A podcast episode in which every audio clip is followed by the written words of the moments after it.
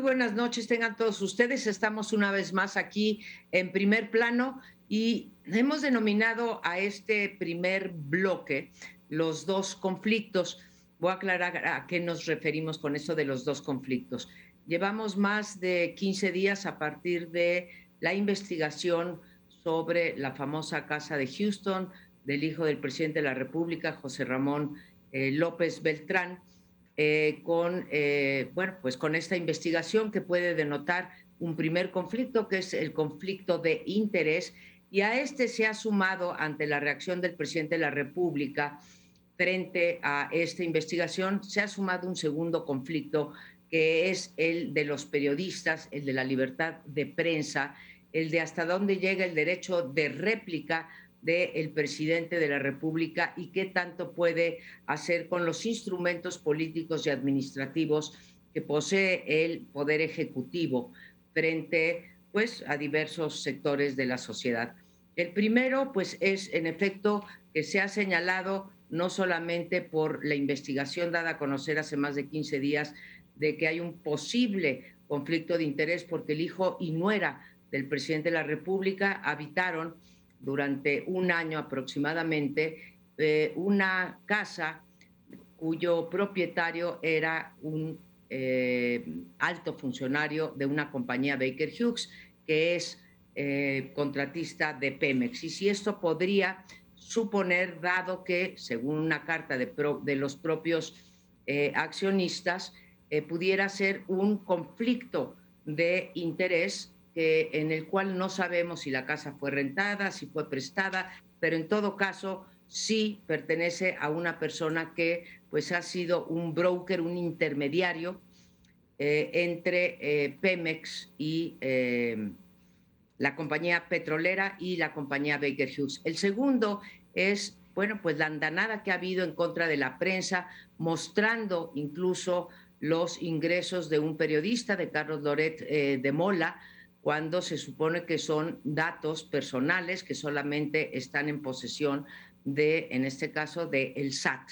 Y bueno, pues el presidente nos dice que se los dio el pueblo y pide al INAI que eh, siga investigando esto y los publique sin saber que el INAI está para proteger a nosotros. Esto tiene pues muchas, muchas eh, eh, aristas para analizar, pero tenemos estos dos conflictos el del presidente que ha agarrado con la prensa y por otro lado el del presidente que pues no acaban de aclarar si hay un conflicto, el presunto conflicto de interés que se ha denunciado. Yo, yo dejo de lado el, este que tú mencionas, del que conoces tú muy bien los detalles, María Amparo, y voy a la parte que creo que en los últimos días ha monopolizado la conversión, y es la reacción del presidente a un reportaje. Yo creo que cuando el jefe del Estado hoy dijo que era golpismo, eh, trata efectivamente el periodismo, ya no como sugería hace algunos años, de que la prensa se regulaba con la prensa, eso lo repitió el presidente durante años, ahora ha optado efectivamente por hacer esta descalificación, llamar golpista un reportaje y darse una serie de atribuciones que marcan un tono diferente en la relación con la sociedad, porque lo que hizo al divulgar los ingresos de Loret de Mola, sean o no ciertos, vengan de donde vengan, es un acto desproporcionado por parte del jefe del Estado. Nadie va a pedir que el señor Chávez, por ejemplo, que es el amigo del presidente y que, bueno, su hijo trabaja en su empresa, haga público sus ingresos, ¿no? Dirá, oye, yo, ¿por qué tengo que hacer públicos los ingresos si soy un particular? Pero que el Estado utilice mecanismos, como en el pasado se ha usado el tema del espionaje y que públicamente se hagan, ponen al presidente en una situación que deshonra la institución presidencial, porque déjenme decirlo con toda claridad, esas cosas no se hacen. Es decir, no puedes estar pidiendo la función fiscal del gobierno para litigar en contra de tus enemigos políticos y mucho menos el tema que dijo él, invocó casi la razón de la 4T. No es por mí, es porque están poniendo la cuarta transformación. No hay nada, no hay nada digamos, en la lógica de cualquier demócrata, que justifique el hacer uso de recursos extraordinarios del Estado, como es este, el fiscal o el de la inteligencia, para atacar a un enemigo. Yo creo que el presidente que ha hecho una larga carrera denunciando los abusos del poder, que lo espiaban, que lo seguían, todo lo demás, ha pasado de ser efectivamente el que denunciaba eso a utilizar esos recursos en contra de un enemigo político. Y además, de manera absolutamente desproporcionada, ha usado todos los recursos de la presidencia, incluido el hecho de pedirle a los gobernadores de Morena que hagan un manifiesto para apoyar al presidente.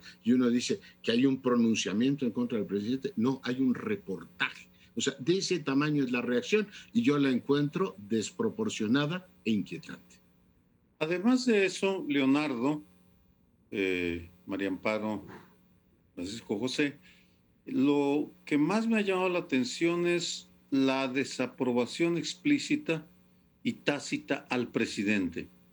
No recuerdo otro momento en el cual el rechazo a la retórica y a las acciones del presidente hubiera sido tan, tan grande y enumero cuatro indicadores.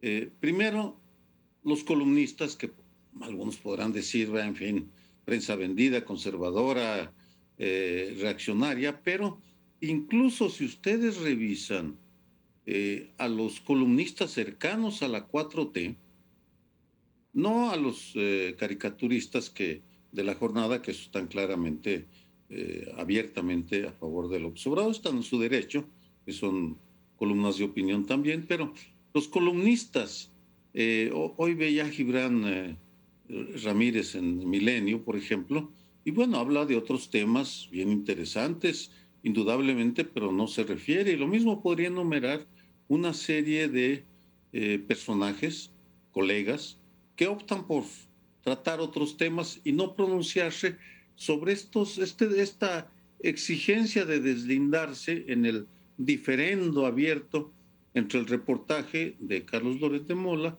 y la reacción del presidente.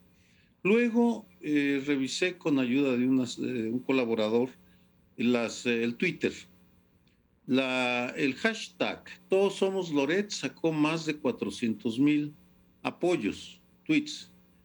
Y el eh, hashtag Todos Somos AMLO, solo 96 mil. En el fin de semana que va de la madrugada del viernes a las 9 de la noche del sábado.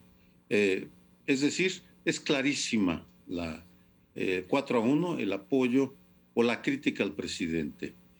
Luego vendrían ah, los silencios. Que ya habías terminado, no. No, los silencios.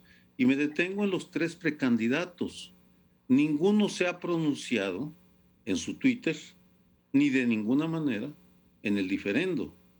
Hay un silencio espeso, notable y llamativo y me dirán que el, eh, desplegado de los 18 gobernadores del día de ayer, si ustedes lo leen con cuidado, es un respaldo al presidente, pero no es una crítica a Loret. Por ningún lado aparece el diferendo, el deslinde. Si no dice el presidente ha hecho muchísimas cosas, no tengo ninguna duda, pero eh, es decir, la soledad del presidente en este tema en el diferendo frente a, Andrés, eh, frente a Carlos Lórez de Mola, frente al reportaje, es como si hubiera una crítica tácita al eh, oscuro asunto de la Casa Gris de Houston. Bien, eh, yo quisiera entrarle por el lado de la interpretación jurídica y empezaría diciendo que el conflicto de interés es, un, es una responsabilidad de los servidores públicos. Puede ser un delito que cometan solamente los servidores públicos. Al menos esa es la interpretación generalizada. La defensa que está haciendo José Ramón eh, López Beltrán es decir, yo no cometí ni, ni, ahora ni nunca cometeré, no puedo cometer el delito eh, de conflicto de interés porque yo soy una persona que vive en el mundo privado, que vive de su sueldo y que están a disposición de las autoridades estas, estos datos. y el otro que quiere encontrar los argumentos para aplicar la responsabilidad del delito de, de conflicto de interés, están buscando un puente que permita ver cómo si no es él personalmente eh, servidor público, José Ramón López Beltrán, sí puede haber utilizado influencias para que le entreguen a la empresa eh, que trabaja con Pemex em, muchos contratos que, son, que se fueron ampliando durante este tiempo en el que él habitó una casa que era de un dueño, que era de un, de un alto ejecutivo de la empresa y que la prestaron por un año. Entonces, no sabemos si lo prestaron, la alquilaron o en qué condiciones, como ya decía María Amparo. Ese sería para mí el, el, problema nodal en términos de interpretación jurídica. ¿Hubo o no delito? ¿Hubo o no conflicto de interés? Bueno, eh, me monto en los argumentos iniciales de, de Leonardo de eh, el abuso del poder, que es una forma de ilegalidad es un presidente que abiertamente, ostensiblemente, eh, está violando la legalidad, varios artículos del Código Fiscal, la propia Constitución, el eh, derecho de réplica, que en el derecho de réplica se dice claramente que te puedes referir a la información, pero que tú no puedes andar difamando a terceras personas, no puedes emitir juicios de valor u opiniones para, eh, digamos, para contrarrestar a un eh, reportaje. Lo que creo que ha ocurrido, y estamos en un parteaguas, es que por primera vez un reportaje de investigación bien documentado pues entra en el terreno del presidente López Obrador, que es el de las emociones. Este reportaje cuya parte más importante es en efecto el conflicto de interés, finalmente tocó la línea de flotación sobre los asuntos de eh, corrupción y de austeridad republicana.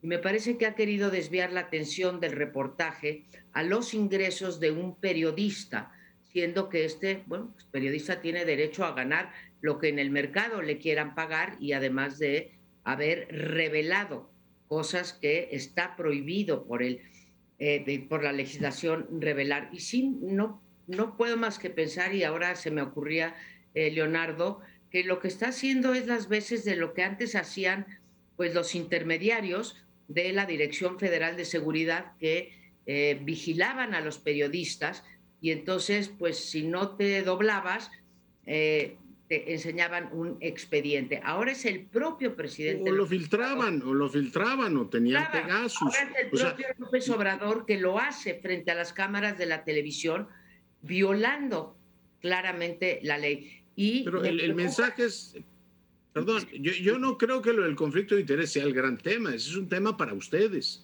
¿no? Que si hay conflicto de interés o no. Para la gran política de este país es la desautorización moral de un presidente que habla de la austeridad y tiene un hijo que vive muy por eso. Aunque Daniel Chávez en un acto de la máxima generosidad haya decidido donarle al presidente o al hijo del presidente una casa en Houston, la forma en que vive desautoriza buena parte de su retórica. Yo creo que es esa. Y la segunda, que es, un presidente que decía es que esa es la hay una parte legal que es la que decías tú del abuso del poder, este Leonardo.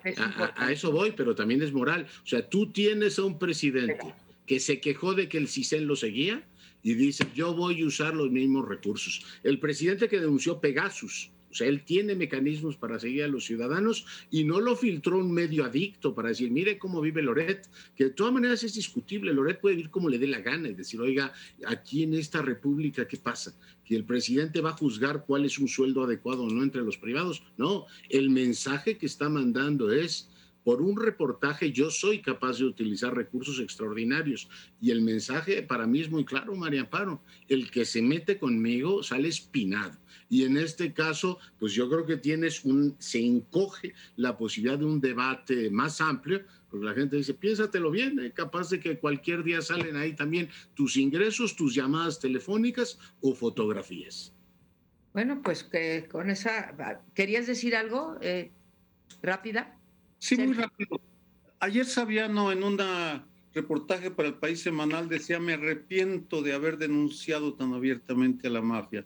Creo que viene al caso porque se están extralimitando los protagonistas, al menos el presidente, en lo que dice y creo que se va a arrepentir en un tiempo.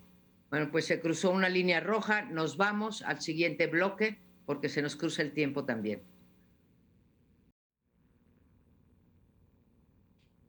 Hoy en la mañana eh, me quedé sorprendido por una noticia que aparecía en la prensa internacional, New York Times, Washington Post, El País, anunciando que muy posiblemente la guerra entre Rusia y Ucrania empiece el miércoles.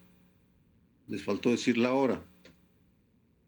lo menciono porque, vamos, es otra guerra diferente a la que hay en México, pero que nos atañe por la segunda razón a la que me voy a referir. ¿Cómo es que sabemos el día y la, o el día, no la hora, en que puede iniciar la invasión? Porque Washington eh, decidió impulsar una estrategia de transparencia preventiva. Lo que está haciendo es las, los informes que recuperan sus servicios de inteligencia, los comparte primero con sus eh, aliados militares, la OTAN, Australia, y luego los difunde. Es como, eh, vamos, toda proporción guardada que el día de ayer el presidente hubiera anunciado, mañana lunes me voy a lanzar contra absolutamente todos los simuladores eh, periodistas.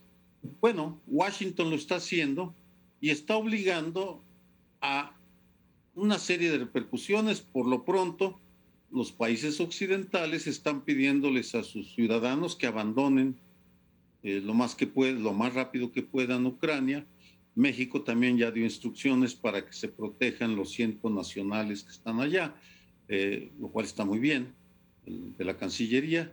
Eh, y Rusia, la Rusia de Putin, dice, no, no, es una histeria occidental, de ninguna manera estamos pensando invadir.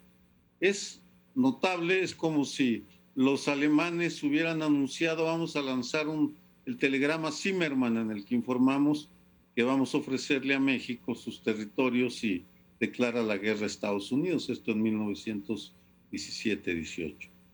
El segundo concepto que se ha acuñado en Ucrania es el de guerra híbrida y ese sí nos atañe porque a lo que se refieren es que ya no solo son la inteligencia contra inteligencia, eh, la movilización de tropas, los ejércitos militares, sino la utilización de las redes sociales. Y los rusos, según este concepto, están utilizando las eh, redes y los medios de comunicación masiva para, como parte de su estrategia militar. Eh, esa, ese, esa parte sí nos atañe, porque en México las redes sociales ya se utilizan como parte de la polarización y del conflicto entre los eh, partidarios y los adversarios o enemigos de la 4T. Yo creo que las dos partes nos atañen. La primera, aunque estemos lejos del teatro de operaciones, el impacto en petroprecios va a ser terrible. Y ya esta semana vamos a tener que estar utilizando el dinero público para subvencionar gasolinas eh, con los, digamos, niveles que hoy tenemos. Si el conflicto escala, vamos a tener una presión sobre las finanzas públicas o un tema de gasolineros ahí no menor. Por tanto, también nos pega ese. Pero en el de la guerra híbrida, me detengo un momento, es impresionante la forma en que se está dando efectivamente la guerra de propaganda es eh, para mí muy formativo ver todos los días RT, la, la, ¿cómo se llama? el canal ruso que transmite además con una enorme calidad, o sea, no estamos ante propagandistas burdos, tienen ángulos de lectura sobre todos los temas, te informan sobre Colombia, en México quizá tienen una visión un poco más este, distante, pero estás muy bien informado con un ángulo muy preciso de lo que le interesa, o sea, como es el prisma del interés nacional ruso está muy presente ahí y tiene una enorme habilidad en estar presente a través de algoritmos y todo en las conversaciones públicas a través de las redes sociales. Son capaces de meterse desde el conflicto en Cataluña hasta lo que uno puede imaginar. Ya los norteamericanos pudieron experimentar en la elección del 16 cómo tienen esa capacidad. Por tanto, van envenenando también un montón de opiniones públicas que a su vez reaccionan. Esa es otra de las debilidades de la democracia y es el último apunte que hago, y van efectivamente moviendo a sus opiniones públicas para que vayan a la guerra.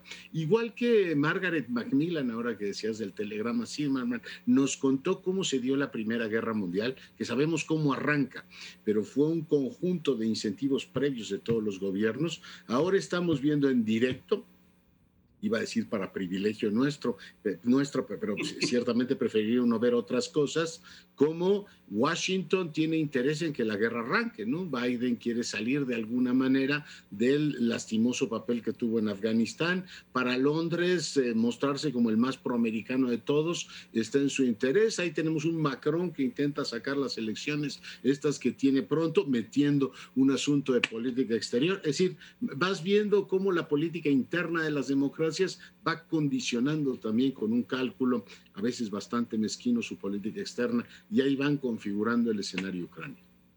Oye, Leonardo, eh, con todo yo quisiera pensar, a pesar de que esto pudiera darle alguna popularidad eh, a Biden, que parte de lo que, de este aspecto preventivo del que nos habla eh, Sergio, tiene también otro, otro, otra arista, que es la diplomacia preventiva, en el sentido de decir, no creo que haya mucha población en los Estados Unidos que quisiera ir de nuevo a una, a una guerra y hasta dónde todo este discurso de Biden y este, eh, esta apertura en la información pudiese tener, estoy pensando también ahorita en Chamberlain, cuando la Segunda Guerra Mundial, pudiera tener la, el propósito de decir, a ver, eh, fíjense lo que nos estamos jugando, ¿sí? Yo no quisiera, quisiera prevenir la guerra en, eh, bueno, o la invasión de la, reacción de los Estados Unidos por la invasión de Rusia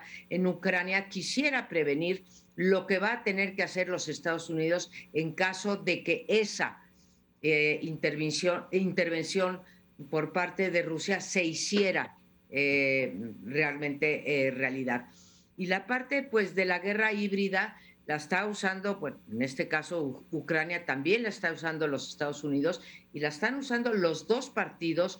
Si hacemos un seguimiento de las dos grandes cadenas de televisión, eh, Fox y CNN, lo que, nos lo que nos reportan de cómo están viviendo los dos partidos la posición de Biden frente a la, a la invasión y cómo esto se está tratando en las redes, pues creo que ya estamos ante un fenómeno irreversible en el que se tiene que escuchar a no solamente a los partidos, como es lo que estoy mencionando ahora, sino también a la sociedad. Y esa parte de la guerra híbrida tiene también entonces su cariz preventivo.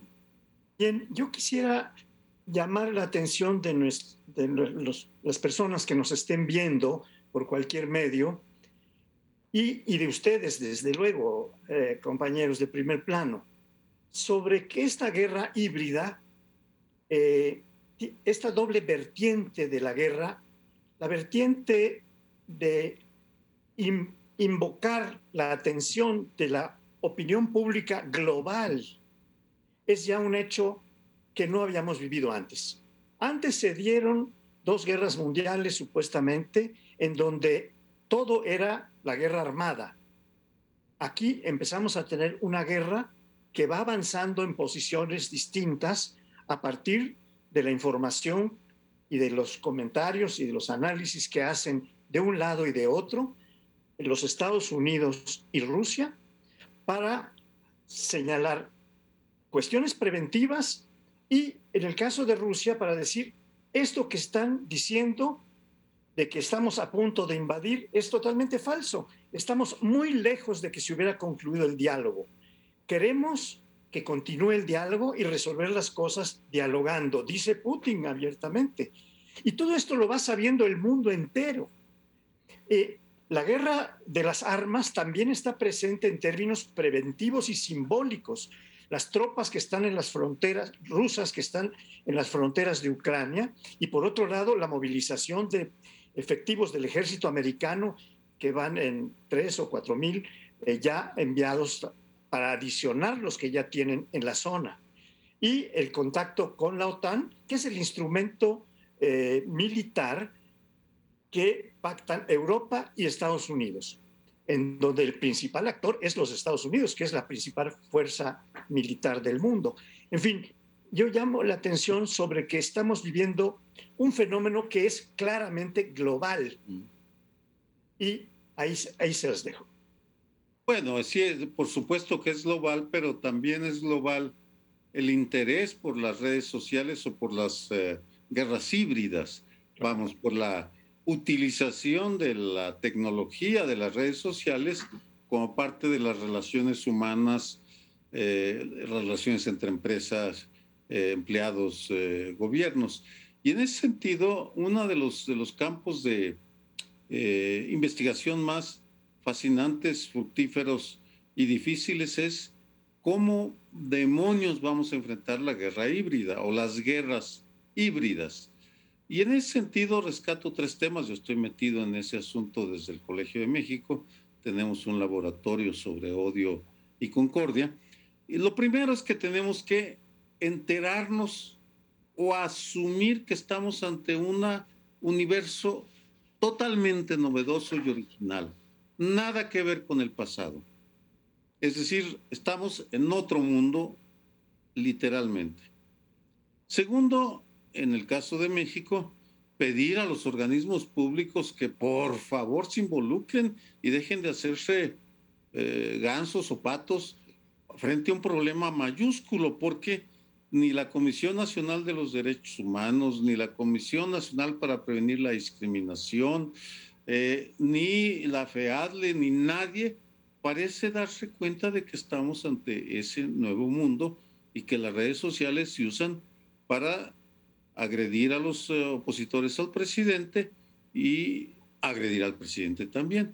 Y finalmente pedir a Twitter, Facebook, a las grandes tecnológicas que sean más proactivos en la defensa, la prevención mm. de la utilización de las redes sociales para eh, difundir noticias falsas, para promover mensajes anticientíficos, como es el caso de quienes se oponen a las vacunas, muy legítimo, pero no tienen por qué difundir mentiras por las redes sociales, eh, a menos que tengan base científica.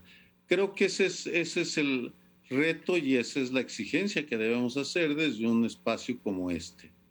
Este, yo creo que lo dices bien, yo cambiaría nada más, no pedirles, exigirles. Buena parte de las plataformas están haciendo algo terrible, no solo reuniendo información sobre nosotros, ganando mucho dinero y pagando pocos impuestos, sino prestándose en muchos sentidos también a que todo esto se divulgue. Lo que no sé es cuánto puedan efectivamente meterse en censurar contenido sin caer del lado precisamente ya de la censura, que es como una mina de estas personales, como la que explotó en, en Michoacán. Se supone que México firmó lo de las minas personales, ¿no? A, nivel internacional, ahora tenemos una mina. Pero esto es una mina también en términos de lo que es la, la cómo recortas la libertad de expresión. Creo que es un gran tema, Sergio. Por supuesto, eh, seguiremos por ahora.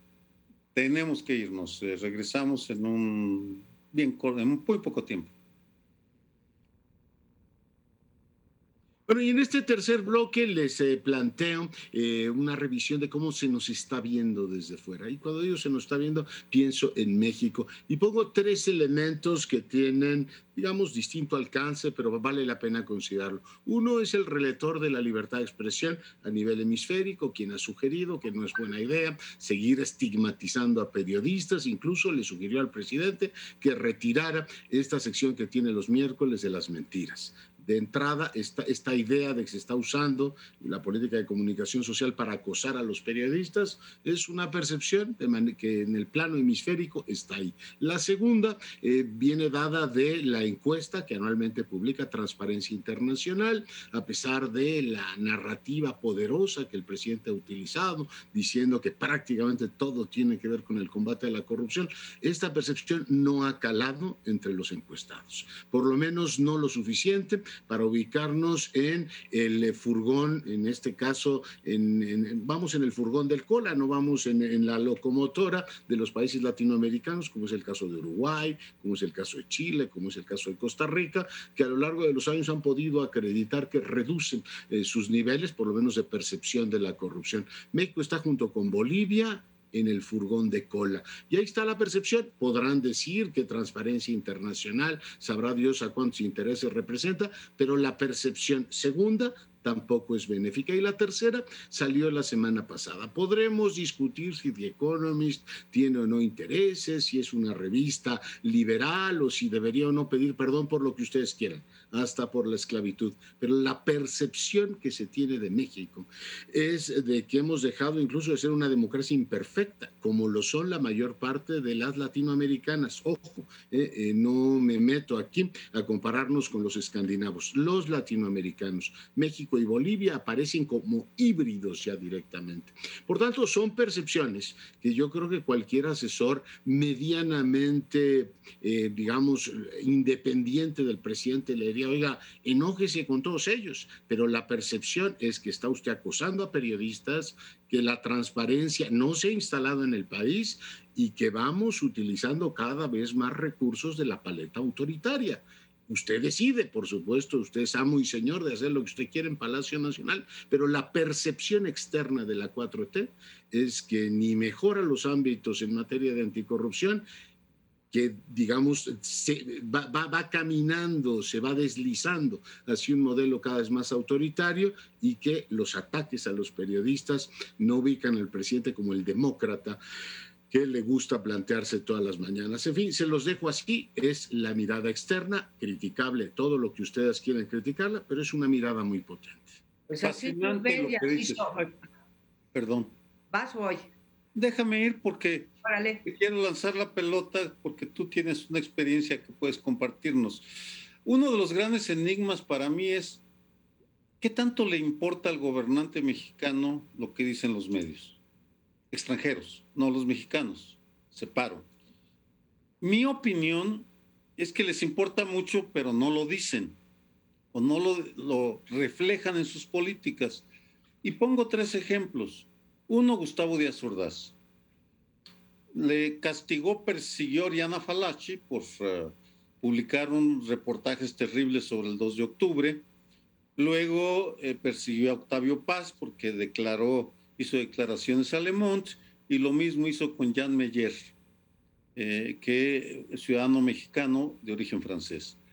Carlos Salinas de Gortari, mañoso que siempre ha sido, se anticipó y crea la Comisión Nacional de los Derechos Humanos cuando empieza a negociar lo que sería el Tratado de Libre Comercio, ahora TEMEC, para anticiparse, decir, bueno, si hemos violado derechos humanos, pues ya los estamos corrigiendo.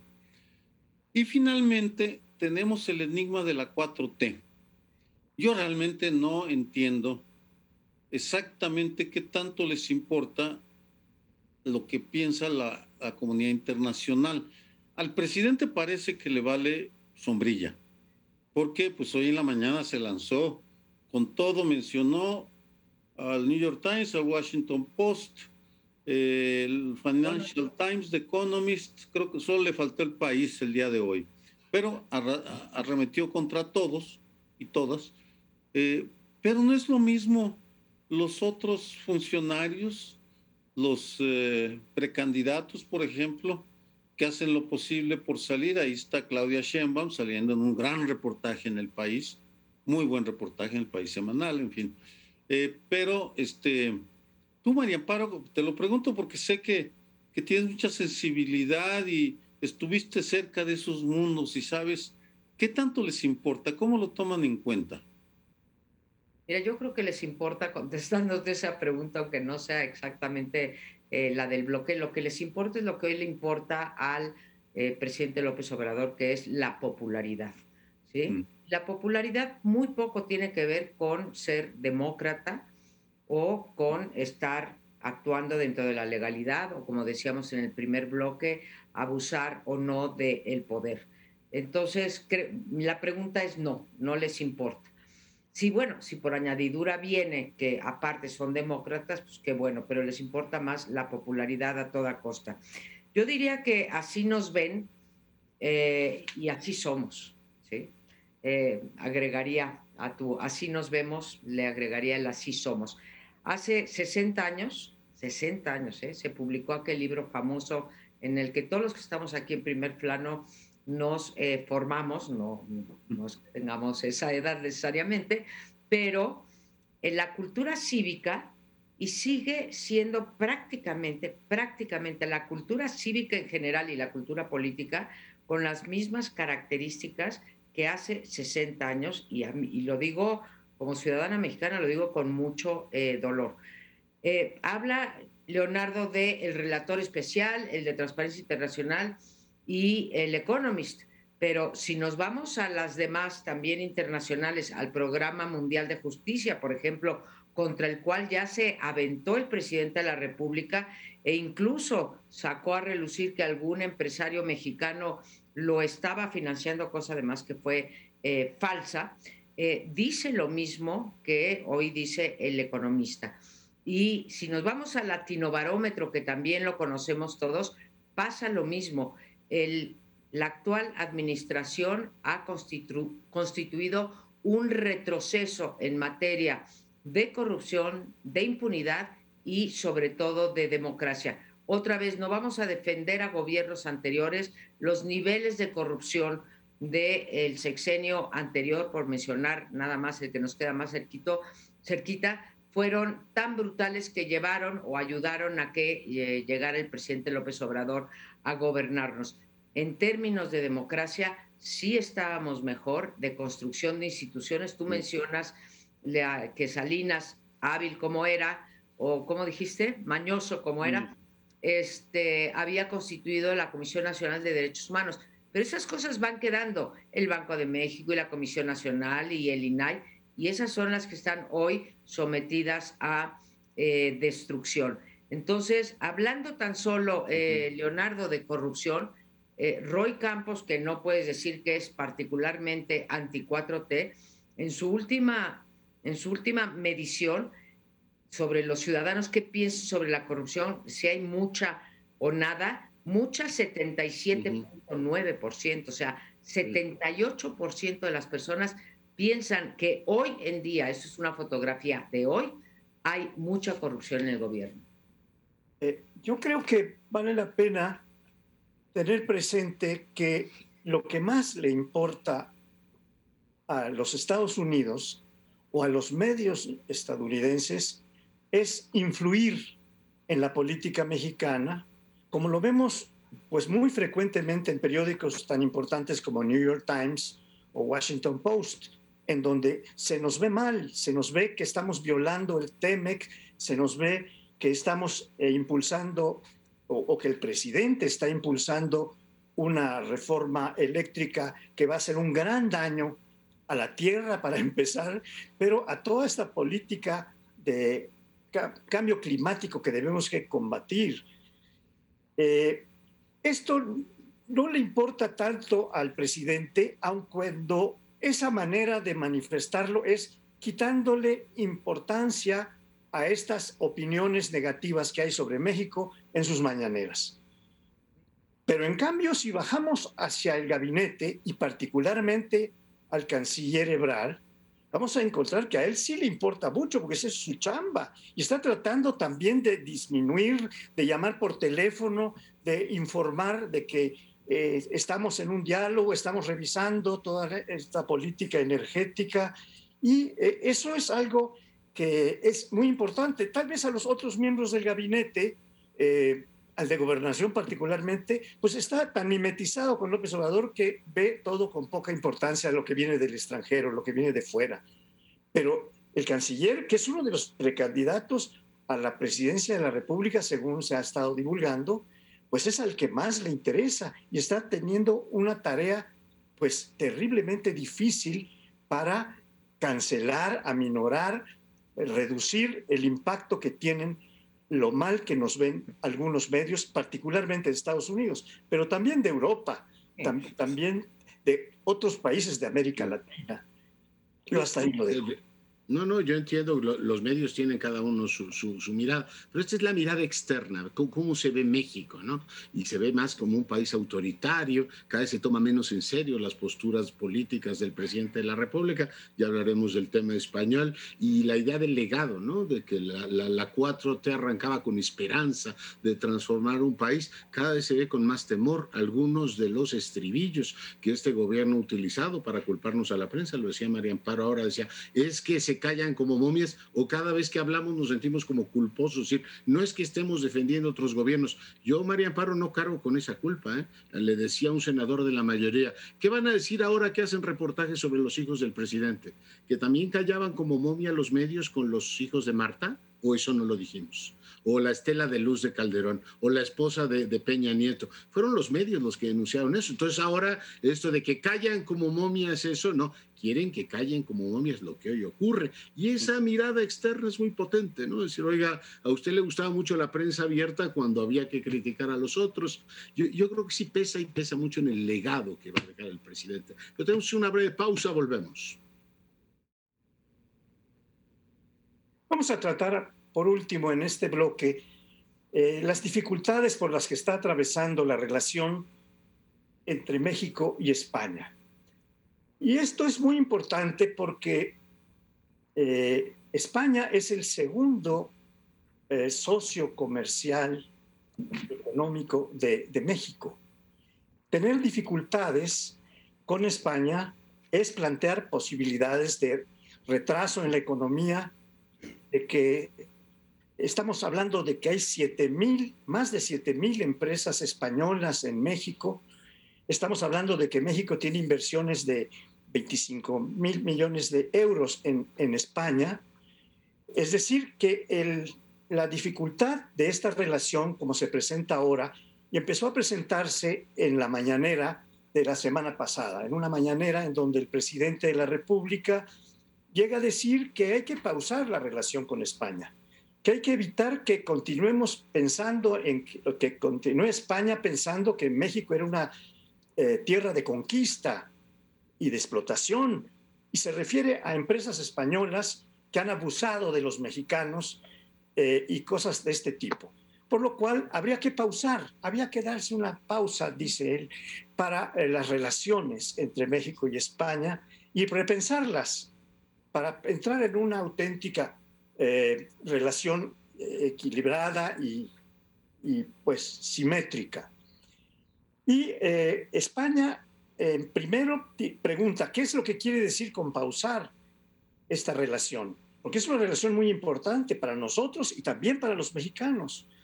Segundo, dice España, no, no hay que pausar, dice el canciller español, el, el ministro de Relaciones Exteriores, lo que hay que hacer es acelerarla, porque tenemos tal cúmulo de intereses de ida y vuelta que tenemos que hacer muy ágil esta relación.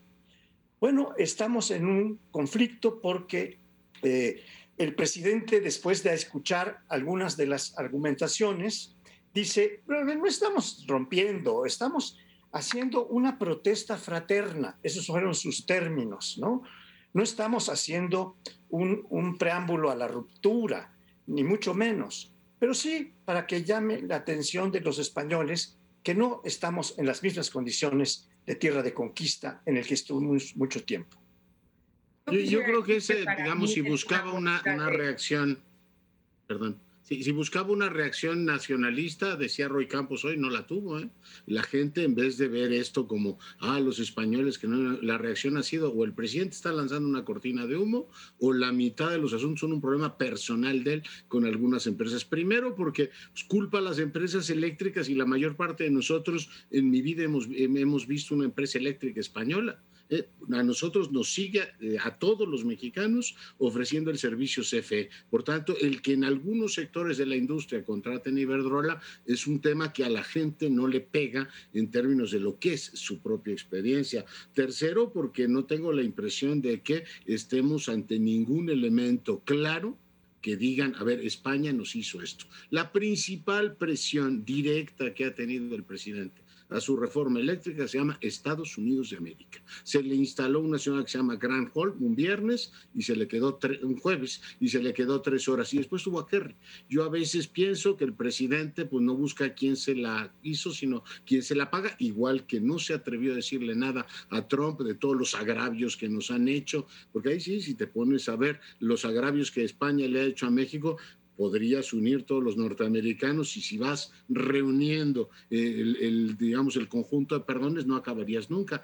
Sí contrasta mucho el que la oposición directa haya sido Estados Unidos y la lectura es no te atreves a decirle a Kerry lo que de manera genérica le dices a España. De modo que si buscaban el efecto, en este caso, nación, la reacción nacionalista, no se dio, es demasiado obvio que no hay un conflicto con España y por tanto la idea de poner una, en pausa las relaciones solo tiene que ver con el ánimo del presidente, mucho más que, eh, digamos, el, panorama general de relaciones que son extraordinariamente complejas. Yo diría que las relaciones no se pueden, menos entre países, se pueden poner en pausa, ¿no? Y luego cada vez que quieres le aplicas, le pones el botón y ya sigue adelante la película, pues así no es la realidad. Y mi pregunta es, bueno, ¿quiere México y necesita México o no necesita o no quiere inversión? Para mí es muestra de un éxito de política pública el hecho de que se haya impulsado la inversión extranjera directa de parte de España, que haya pasado a ser el segundo socio comercial, y también, dicho sea de paso, de ProMéxico, que ya eh, desapareció. Ahora, a esto lo llama el presidente Peña Nieto la neocolonización. Y me vuelvo a la pregunta. Él habla una larga en un largo... ¿Perdón? López Obrador, no López Obrador. Eh, habla la jornada, un artículo del fin de semana, pues eh, de la larga historia ahora de cómo ha regresado España con sus inversiones, primero a través de la banca, con Santander y BBVA, y después con Fenosa e Iberdrola, en, el, en infraestructura, en turismo y, en fin, hasta en telecomunicaciones. ¿sí? Ahora, si las licitaciones las considera el presidente López Obrador amañadas, pues que entre López Obrador y regule lo que nos prometió que iba a regular, que eran las adjudicaciones directas y las licitaciones, porque no tienen por qué tener privilegios sobre los mexicanos en igualdad de condiciones. Pero agarrar esta, esta pelea con España para satisfacer, o bien, como dijo eh, Leonardo, su ego personal, porque el señor Zapatero fue el primero en reconocer a Felipe Calderón como presidente de la República, o simplemente porque quiere tapar otro escándalo, en este caso el de la Casa Gris, me parece francamente un despropósito y que está fuera de una política exterior de mediana altura. Mencionaba en el bloque anterior, Francisco José, eh, lo de Marcelo Ebrard. Yo me imagino las que está pasando Marcelo Ebrard con este tipo de eventos, pero este, más el de Panamá, más que él se entera quién va a ser embajador en una mañanera, se entera quién es, ya es un papel indigno el que le hacen jugar al eh, canciller yo no sé hasta cuándo puede aguantar un canciller este tipo de trato por parte, sin duda, su jefe, que es el presidente de la República. Eh, debo decir que hay un punto en el cual el presidente mexicano tiene razón. Sí hay indicios de una corrupción muy generalizada de Iberdrola con Fox, Repsol con Calderón y OHL con Peña Nieto al menos debería investigarse, pero esto es, eh, frente a un caso como este, en el cual sí tenemos años de saber todos los abusos que han cometido las empresas españolas, BB, eh, Bancomer, antes Bancomer, pues yo he padecido muchísimo las ineficiencias de esa banca y la voracidad. Eh, los países tienen y los ciudadanos tenemos el camino legal o el, de o el documental, vamos el de la denuncia o el de las vías legales. Y me refiero al caso español porque también ha habido empresas mexicanas corruptas.